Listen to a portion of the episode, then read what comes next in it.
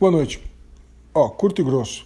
Dá uma olhadinha nesses quatro mapinhas que tem aí do território brasileiro, dividido em raças predominantes de acordo com as regiões, os estados, etc. Pois bem, coloquei isso na minha comunidade de geografia e geopolítica e, uma, e um membro, né, disse que o mapa era preconceituoso e anticientífico porque não existe, não existem raças humanas que a gené existe genética e que, portanto, na verdade, existe uma única raça que é a humana. O negócio é o seguinte, pessoal, acho que quem faz esse tipo de crítica não tem noção do que significa a palavra raça, né? Na verdade, não existe raça pura, entendeu? Porque quando tu define uma raça, isso é um conceito arbitrário, é uma arbitrariedade. Ou seja, tu define para efeito didático. Né? Quando tu chama os negros na África de grupo negroide, quando tu chama os asiáticos de grupo mongoloide, porque teria surgido, originado na Mongólia, quando tu chama os brancos uh, de caucasianos e depois subdivisões entre eles, não é porque existem grupos que nunca se misturaram, uh, se originaram, cresceram e se mantiveram puros. Não é isso. Assim, ó, vamos fazer uma analogia com cães, que eu gosto muito de cão, né? Sou, não sou um sinófilo, mas eu me interesso bastante pelo assunto, já criei vários, né? E na verdade, por exemplo, muita gente não sabe, né? E fala assim na raça Pitbull. Quantas vezes você já não ouviu falar na raça Pitbull? Não faz muito tempo eu li que o Pitbull ainda não é considerado uma raça porque existe tanta variedade entre as, uh, os indivíduos considerados como pitbull que tu não tem elementos, fi, uh, elementos presentes na maioria deles que caracterize como padrão, entendeu?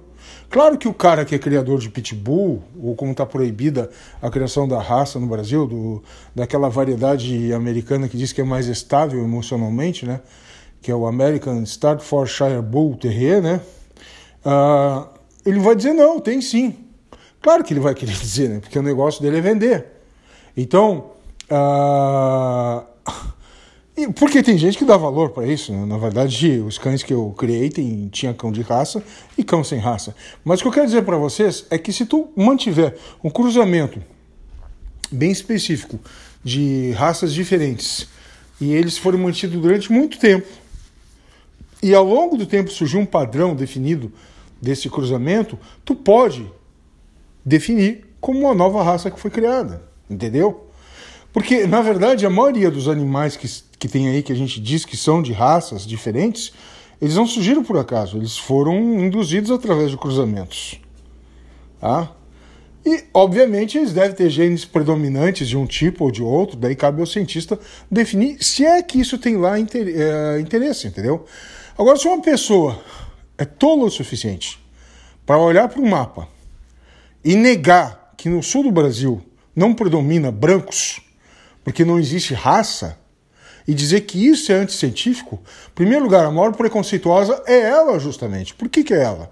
Porque ela está negando que ali existe um padrão predominante. Ah, mas esse padrão não é mais belo. Quem que falou que é mais belo? Quem que falou que é superior? Essa ideia de associar raça a um mito de superioridade ou um padrão estético uh, de belo ou feio é que é o verdadeiro preconceito. Quando simplesmente mostra fatos a partir de dados que existe ali um grupo predominante, ah, mas raça não pode ser chamado. Então chama de outra coisa. Só que quando a gente diz raça no mundo animal, não é no sentido de pureza ou superioridade. Isso está na cabeça de humanos, que para lutar contra outros humanos que sempre acharam que isso era ser superior, então na cabecinha desses, ah, então tu está dizendo que tem gente superior e gente inferior. Não, cara, não estou dizendo nada disso. Eu estou dizendo que ali, em tal estado, tem negros com população predominante. Né?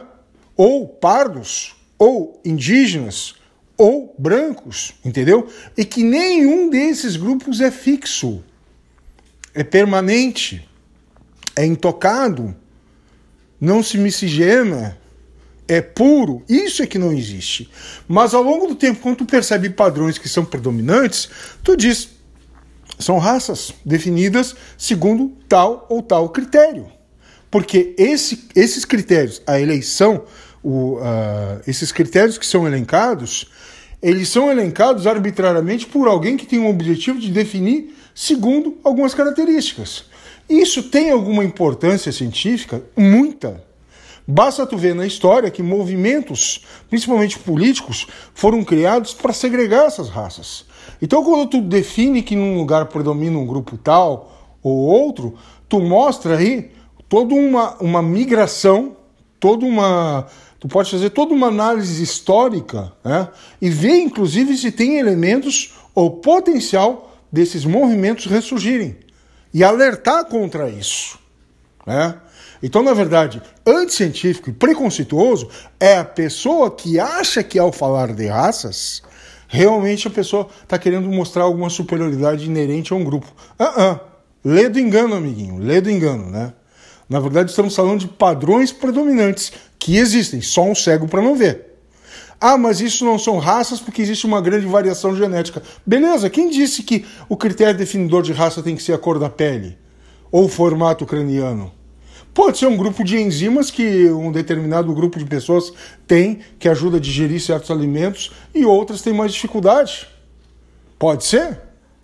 Cara, isso aí é tão rico, é um campo tão pouco explorado, que se tu for conversar com o médico, ele sabe que tem certos grupos que toleram mais certos medicamentos, que tem mais predisposição a certas doenças.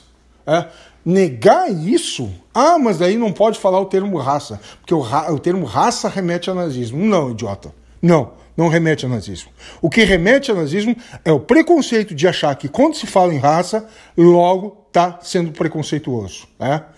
Da mesma forma, e essa é a grande hipocrisia brasileira hoje em dia, é que certos grupos raciais podem falar em raça, pode dizer com orgulho que é da raça negra, mas ai daquele que não for da raça negra e disser que tem orgulho da sua raça. Aí vai ser preconceituoso. Ou seja, esse mundo é um mundo de idiotas que usam clichês repetitivos e que não param para pensar nas consequências dele. O verdadeiro preconceito está na cabecinha desses acelerados que dizem que os outros são preconceituosos. E digo mais: se não está satisfeito com a comunidade de geografia e geopolítica, cai fora, desinfeta, vai fazer um bem para nós. Aqui é lugar de espírito livre. E espírito livre fala o que quer, desde que não ofenda os outros. Se tu se ofende com isso, esse não é teu lugar. Cai fora. Já vai tarde.